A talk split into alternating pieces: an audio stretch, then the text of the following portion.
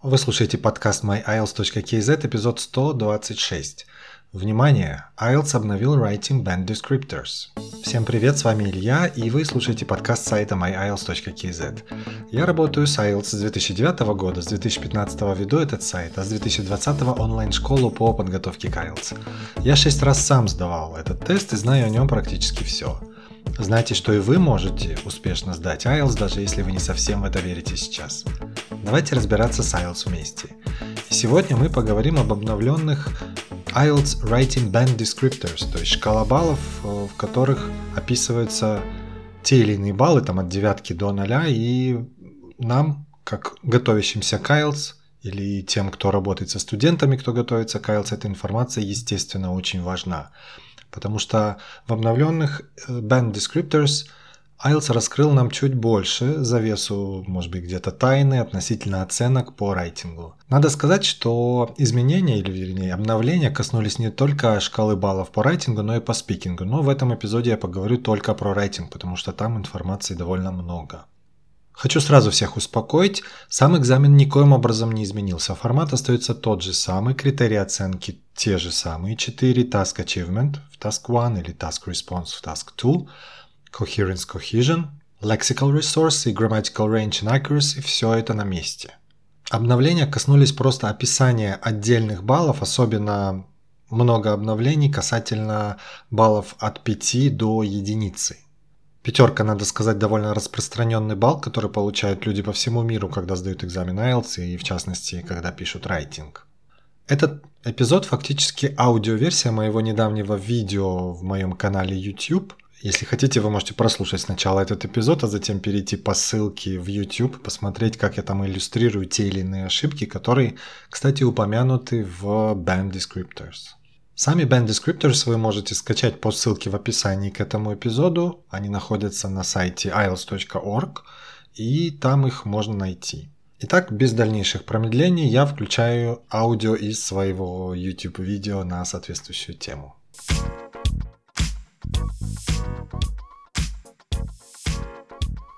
Всем привет, друзья! В этом видео я хочу рассказать об изменениях, которые вышли в IELTS в мае 2023 года, и они коснулись шкалы оценок в секции Writing и Speaking. В этом видео я остановлюсь только на Writing, потому что тут достаточно много важной информации.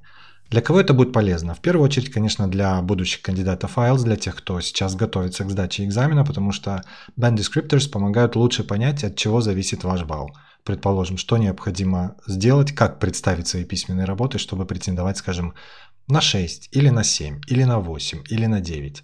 И, конечно, band descriptors очень важны. Это инструмент для любого IELTS тренера, который их использует для того, чтобы выставлять примерные баллы по рейтингам, с которыми он работает. Рейтинги студентов у этих IELTS тренеров – Итак, как раньше выглядели эти band descriptors, если вы вдруг не знали и не имели представления, что это такое, то это была буквально одна страничка, на которой довольно кратко давалась характеристика по всем баллам от 0 до 9 по четырем критериям. Task Achievement, Coherence Cohesion, Lexical Resource и Grammatical Range and Accuracy. В этом плане ничего не изменилось, стандарты экзамена остались теми же самыми, количество баллов и особенности начисления баллов, они те же самые. Что изменилось? Ну, изменилось, изменился не только дизайн этой таблицы, добавили больше красного цвета.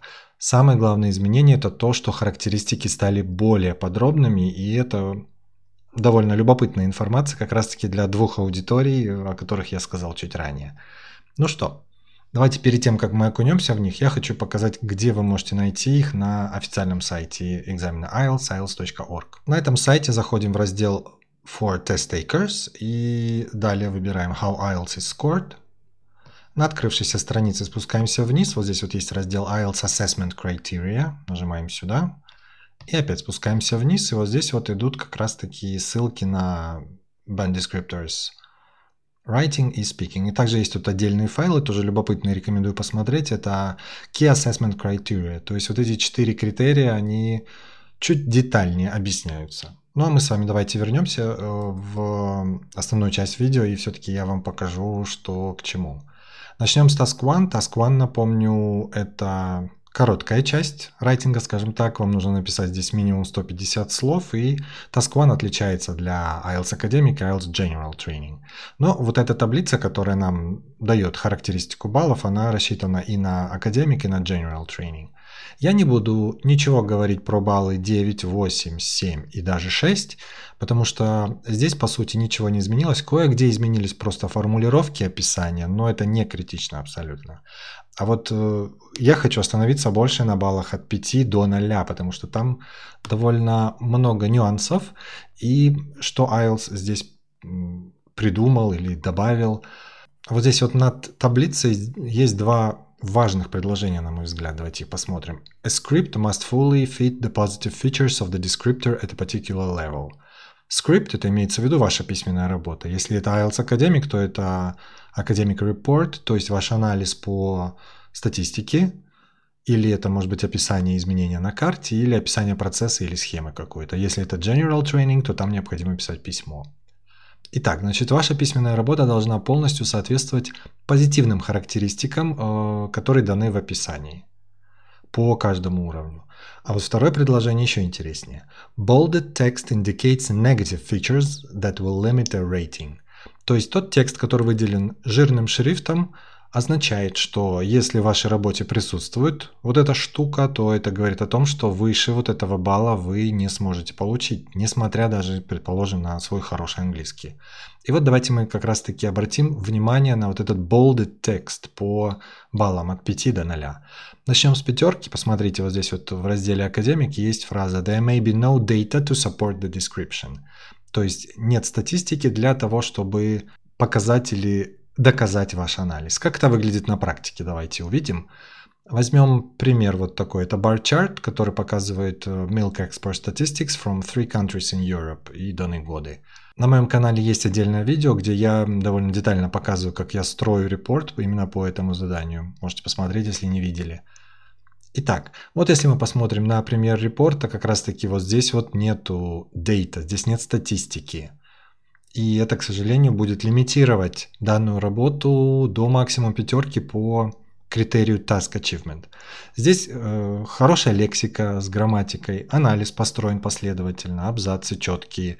По остальным трем критериям оценки будут, скорее всего, высокие. Но Task Achievement будет не выше 5. Как вы понимаете, в итоге результат также не будет э, высоким. Что нужно сделать, да, чтобы уйти от этой пятерки? Элементарно, просто добавить статистику, то есть добавить вот эти миллионы тонн, сколько там миллионов тонн молока было экспортировано из этих трех стран.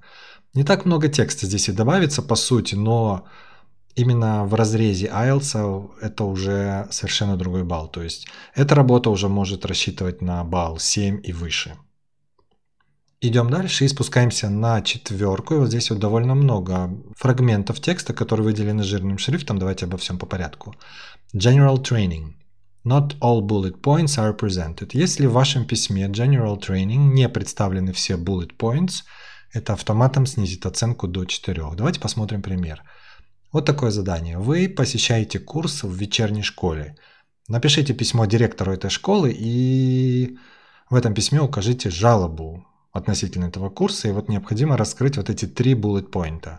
Если мы посмотрим на пример этого письма, на первый взгляд кажется, что все окей, но в этом абзаце рассматривается первый bullet point, все окей, человек э, описывает курс, на который он ходит, он указывает, во сколько этот курс проходит, по каким дням, бла-бла-бла. Дальше, в этом абзаце человек высказывает свою жалобу, то есть он говорит, что ему не нравится. А вот что касается третьего point, ничего не сказано. То есть вот фактически пропущен целый абзац. Not all bullet points are presented. Это сигнал для экзаменатора поставить не выше четверки. Даже несмотря на хороший английский, именно на хороший English language skills с точки зрения лексики и грамматики. Общий балл, опять же, не будет таким, на какой рассчитывает человек, который это написал. Поэтому отсюда мораль нужно раскрывать все bullet points.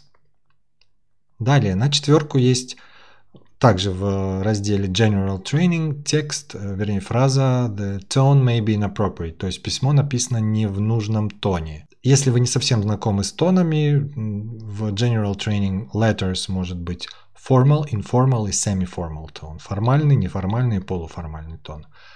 Вот такое задание. Ваш друг думает поступить на тот же факультет, на котором вы учились в университете. Он, он попросил у вас совета относительно поступления.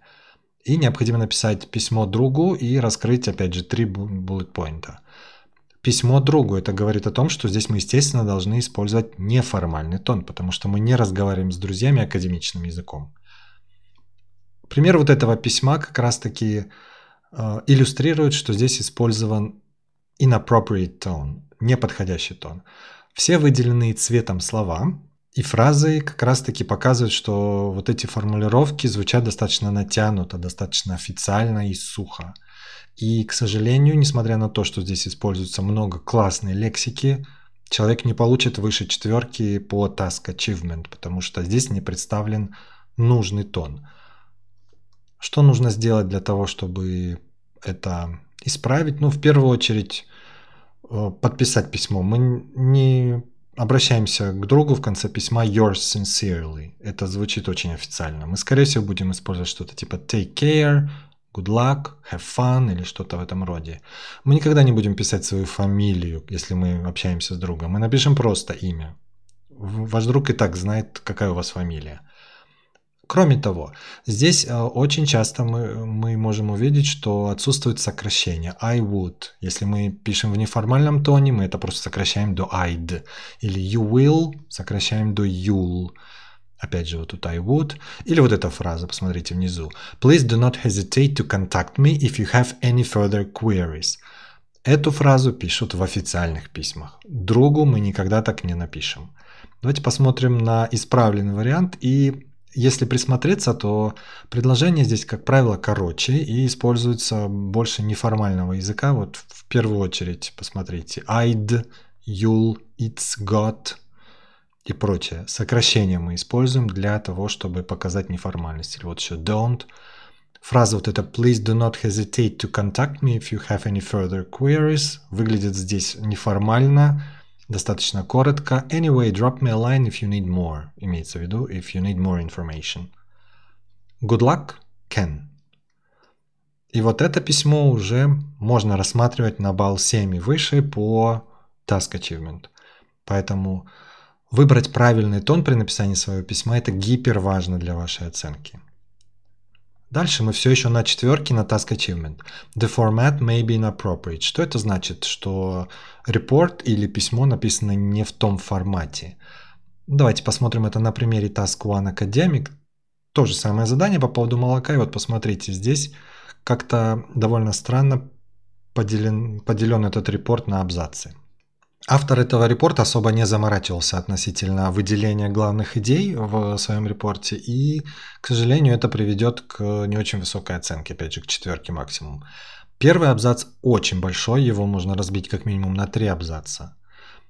Во второй половине репорта получается какая-то другая крайность. Здесь человек пишет уже абзацами, коротенькими, но в каждом абзаце буквально одно предложение. Абзац это не одно предложение, в нем должно быть ну как минимум два предложения для того, чтобы выделить какую-то четкую идею и ее развить. Поэтому по формату не подходит этот репорт на высокий балл, не выше четверки будет здесь. Или вот еще один вариант э, неправильного формата – Человек не разделил ничего на абзацы, он просто сделал нумерацию 1, 2, 3, 4, 5, 6. Репорт это, это должен быть текст, это не должен быть список. Запомните, пожалуйста. Идем дальше. На четверке мы lexical resource. Четверку можно по лексике получить, если э, в вашей письменной работе будет лексика, которая unrelated to the task, то есть она не относится к теме. А, например, человек, который пишет academic report, использует, предположим, жаргонный язык. И, конечно же, жаргонный язык здесь никак не подходит, потому что academic report должен быть написан академическим языком, необходимо показывать здесь соответствующую лексику. Я не буду иллюстрировать этот пример, а я скорее остановлюсь вот на грамматике. Посмотрите, вот это очень важно. Раньше в старых band descriptors этого не было. Теперь э, довольно четко IELTS нам показывает, в каком случае можно получить четверку. Если в вашей письменной работе получается такая ситуация, что большая часть ваших предложений простые, то есть только одно подлежащее и сказуемое в каждом предложении. И довольно редко вы используете придаточные предложения, то есть вы редко используете сложно подчиненные и сложно сочиненные предложения. Это автоматически будет лимитировать ваш балл до 4 по критерию Grammatical Range and Accuracy. Давайте посмотрим пример на основе Task One Academic. Здесь 10 предложений, всего лишь два из них сложные. Остальная часть предложений, они все простые. Они довольно короткие, и человек здесь не показывает фактически знания какой-то более сложной грамматики. Чем выше балл вы хотите, тем сложнее желательно показывать свою грамматику. И как раз таки, да, subordinate clauses are rare, всего лишь два здесь их, and simple sentences predominate, преобладают простые предложения. Четверка grammatical range. На тройку, если мы посмотрим, здесь тоже в э, критерии grammatical range есть такая фраза length may be insufficient to provide evidence of control of sentence forms. Что такое length в данном случае? Length – это длина, если мы переводим напрямую да, это слово. Под длиной понимается размер вашей письменной работы. Минимум 150 слов необходимо написать для того, чтобы претендовать на более-менее высокий балл. Если мы пишем менее 150 слов, для экзаменатора это будет э, достаточно ограниченная порция вашего английского языка, чтобы судить о том, насколько вы умеете контролировать различные грамматические структуры. Вот такой пример. Здесь 104 слова. Тут кроме того, что это довольно короткий пример, здесь э, много всяких ошибок грамматических, довольно простых например, мы видим здесь период с 2008 по 2012 год, то это значит, что это прошлое, поэтому мы должны использовать past tenses. Кое-где мы видим здесь past tenses, но кое-где мы видим present, is, show и так далее. Здесь также ошибка subject-verb agreement. Poland have, должно быть Poland has, но если мы пишем в прошедшем времени, тогда Poland have, had, простите. Или ошибка Э, с неправильным глаголом rise. Rise это неправильный глагол. Rise вторая форма rose, а не rised. Кстати, очень частая ошибка. Поэтому length may be insufficient. Из-за того, что мало слов, для экзаменатора этого недостаточно для того, чтобы посмотреть, насколько человек способен показать разнообразие в своей грамматике. Оценка не выше тройки будет. Идем на балл 2. Coherence, cohesion. Здесь есть жирный текст. The entire response may be off topic. То есть весь ответ, э, вся письменная работа не относится к теме. Очень частая ситуация это в Academic Task One, когда человек, который не совсем знаком с форматом экзамена, приходит на официальный экзамен и пишет э, не в тему, скажем так. Как это выглядит? Ну, давайте посмотрим опять же наш Export of Milk. И вот второй абзац как раз-таки это полный оф-топик. Первое предложение как-то сносно более-менее относится к теме, потому что тут говорится о том, что показано на бар-чарте. Но все, все остальное это off-topic. Milk love many people in these countries. Ну, наверное, milk is loved by many people in these countries. Понятное дело, что это off-topic. Барчарт нам ни, ничего не говорит про любовь к молоку. Здесь говорится про экспорт молока в миллионах тонн. From milk can be make, can be made kefir, cheese, yogurt and etc.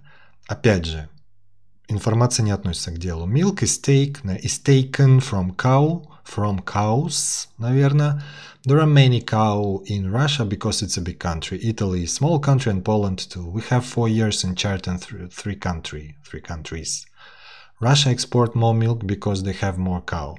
From Moscow to Vladivostok have many fields for cow. Italy have much cow too, but Poland have less cow of all. В главной роли в этом репорте коровы получились, хотя о коровах здесь не, речи не идет абсолютно.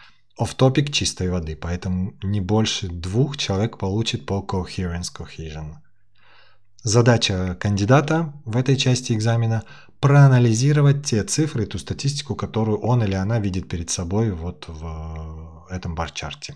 И вот теперь для меня вот этот э, пункт один самый интересный вот в этих новых band descriptors, потому что до этого band descriptors четко не говорилось, э, в каких случаях точный экзаменатор с закрытыми глазами может поставить band one. Responses of 20 words of your are rated at band 1. Причем, посмотрите, это написано по всем четырем критериям. Поэтому, если человек пишет свой репорт или свое письмо размером 20 слов и меньше, это сразу автоматически означает band 1. Кроме того, по Task Achievement здесь еще довольно интересная есть заметочка, которой раньше тоже не было. Any copied rubric must be discounted. Что такое copied rubric? Rubric – это само задание, которое у вас идет над вашим, над картинкой, скажем так, если мы говорим, например, про академик тест. А, например, the line graph below shows, что-то он там shows, the unemployment in the UK, in the US в такие-то годы. Так вот, если переписать все, все это предложение к себе, то это как раз-таки означает copied rubric. Все вот эти слова не будут discounted, то есть их не будут учитывать при подсчете слов. Давайте посмотрим, как это выглядит на примере. Вот как раз-таки человек взял и просто переписал вот этот рубрик сюда. От себя он добавил только вот, вот эти, сколько тут, 7 слов. Итого 24 слова минус 17 скопированных слов, получилось 7 слов. То есть продукт этого кандидата всего лишь 7 слов. Это автоматом будет оценка 1 по всему этому репорту. Ну и, наконец, 0. В каком случае можно получить 0? 0 получают те, кто пришли на экзамен и ничего не написали, либо не пришли на экзамен вообще, либо пришли и написали, но не на английском языке, скажем, на своем родном языке, или 0 могут поставить вот в каком случае. If there is proof that the candidate's answer has been totally memorized. Если есть доказательство того, что человек написал все по памяти. То есть он что-то зазубрил до этого, пришел и просто это написал. Как они это будут доказывать, вот это вот мне, мне не совсем понятно. Давайте пойдем дальше и посмотрим Task 2. Здесь я не буду сильно много говорить, потому что очень многие band descriptors перекликаются с тем, что мы сейчас только что видели по Writing Task 1, но есть свои какие-то особенности. 9, 8, 7, 6 я не беру в расчет. Давайте посмотрим 5, потому что тут появляется первый выделенный жирным шрифтом текст или фрагмент, вернее. The main parts of the prompt are incompletely addressed. То есть основные части темы, prompt – это тема ваша, не полностью освещены. Как это в реальности выглядит? Тема вот такая, кстати, эту тему я использовал тоже в одном из видео на своем канале, где показывал, как строить discussion essay. Если вы не видели, посмотрите, там довольно много полезной информации, думаю, будет для вас. Итак, о чем эта тема? Тема предлагает здесь две точки зрения. Одни люди считают, что новости, которые мы черпаем из СМИ, а, влияют на нашу жизнь позитивно. Противоположная точка зрения утверждает, что все-таки больше негативных последствий есть от новостей для общества. Discuss both views, обсудите две эти точки зрения и дайте свое мнение. Give your opinion. То есть здесь тема вам четко дает инструкцию, что нужно сделать.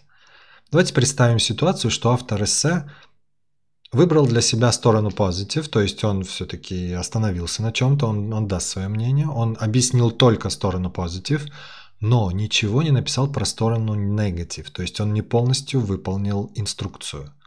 The main parts of the prompt are incompletely addressed.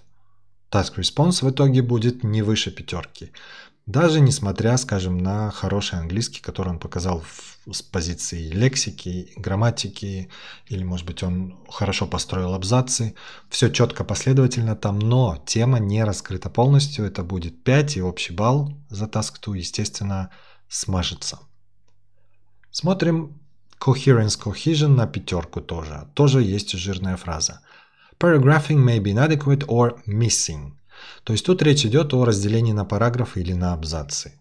То есть недостаточное разделение, скажем так, или что-то там отсутствует из абзацев. Давайте глянем. Вот такой пример. Мы видим эссе здесь. Первый абзац коротенький. Скорее всего, это introduction, там, где человек вводит нас в тему. Тут как раз эта тема про новости. Второй абзац эссе огромный, который в несколько раз превышает первый абзац. Здесь понамешано все, хотя, конечно же, здесь мы понимаем, что здесь много всяких идей, которые нужно разбить по абзацам. Тут даже есть и conclusion где-то вот. In conclusion, бла-бла-бла. Вот это и есть paragraphing inadequate, поэтому оценка будет не выше пятерки. Или вот такой пример. Здесь уже все разбито на абзацы более-менее. Conclusion отдельно выделен, но conclusion нет фактически. In conclusion, запятая, а дальше ничего нет. Скорее всего, просто кончилось время на экзамене, и человек не успел дописать conclusion. То есть отсутствует абзац. Missing. Paragraphing may be missing. Coherence, cohesion 5. Четверка. Давайте посмотрим на четверку. The format may be inappropriate. Такая же ситуация у нас была с вами и в Task 1. Давайте посмотрим, как это может выглядеть в разрезе Task 2. Во-первых, нумерация идет. Никакой нумерации здесь быть не должно. У вас должны быть четкие абзацы. Во-вторых, мы не используем никаких восклицаний, потому что Task 2, будь то академик или General Training IELTS, должен быть написан в сухом академическом тоне. Поэтому никаких эмоций здесь не должно быть. Ни в коем случае никаких таких жаргончиков, никакой такой разговорной речи быть не должно. It's crazy нет. Никаких oh my god, you cannot even imagine how the influence of the news and media и так далее, и так далее. Или well, if you ask me about a conclusion, это также звучит достаточно неформально. Все это нужно заменить просто на фразу in conclusion сухую. И вот такой вот э, назидательный тон, я бы его так назвал, использовать нельзя в эссе. So don't watch negative news. Такое ощущение, как будто вы даете инструкции экзаменатору, что он должен или не должен делать. Не нужно этого делать, это неправильный формат, не тот формат, какой нужен. Поэтому оценка, посмотрите, 4. Низкая оценка. Так, э, и что касается всех остальных пунктов, э, я не буду их иллюстрировать, потому что все очень похоже на то, что было в Task One. То есть, опять же, по грамматике невысокий балл, четверка будет, если большинство ваших предложений простые и мало сложных предложений. Если, например, в эссе меньше 250 слов, скорее всего, если там будет много всяких ошибок, то, скорее всего, это будет не выше тройки. Off-topic понятное дело. И если 20 слов и меньше, то это автоматом будет единица. Ну, если человек не пришел на экзамен, или пришел и ничего не написал, или написал, но не на английском языке, или что-то там умудрился списать откуда-то, или там из головы что-то взял, какой-то зазубренный текст, то это будет ноль. Ну вот, таким образом мы с вами посмотрели на то, что из себя представляют текущие IELTS Writing Band Descriptors – очень важно знать, от чего зависит ваша оценка, потому что, зная стандарты и главные требования экзамена, вы можете подкорректировать свою подготовку к экзамену. Ну и, конечно, я хочу обратиться к IELTS тренерам, для которых эта информация в первую очередь будет интересна, потому что на ее основе как раз-таки нужно строить работу с любым студентом, отталкиваясь от того балла, какой ему нужен. Если вам понравилось это видео и вам нравятся эти видео, пожалуйста, поставьте лайк, подпишитесь Окей, я надеюсь, из всего того, что вы прослушали, вам все понятно. Но если у вас остались какие-то сомнения или какие-то вопросы, посмотрите видео в YouTube или просто напишите мне, я отвечу на какие-то специфичные вопросы относительно, может быть, отдельных баллов или отдельных критериев оценки. И этим я завершаю 126 эпизод подкаста. Подпишитесь на подкаст My в Apple подкастах и Google подкастах или вашем любимом подкаст-плеере, чтобы не пропустить новых эпизодов. А если у вас есть вопрос, комментарий или идеи для будущих эпизодов, то напишите мне. Для этого зайдите на myiles.kz в раздел «Контакты», либо отправьте сообщение в Instagram. Скоро услышимся.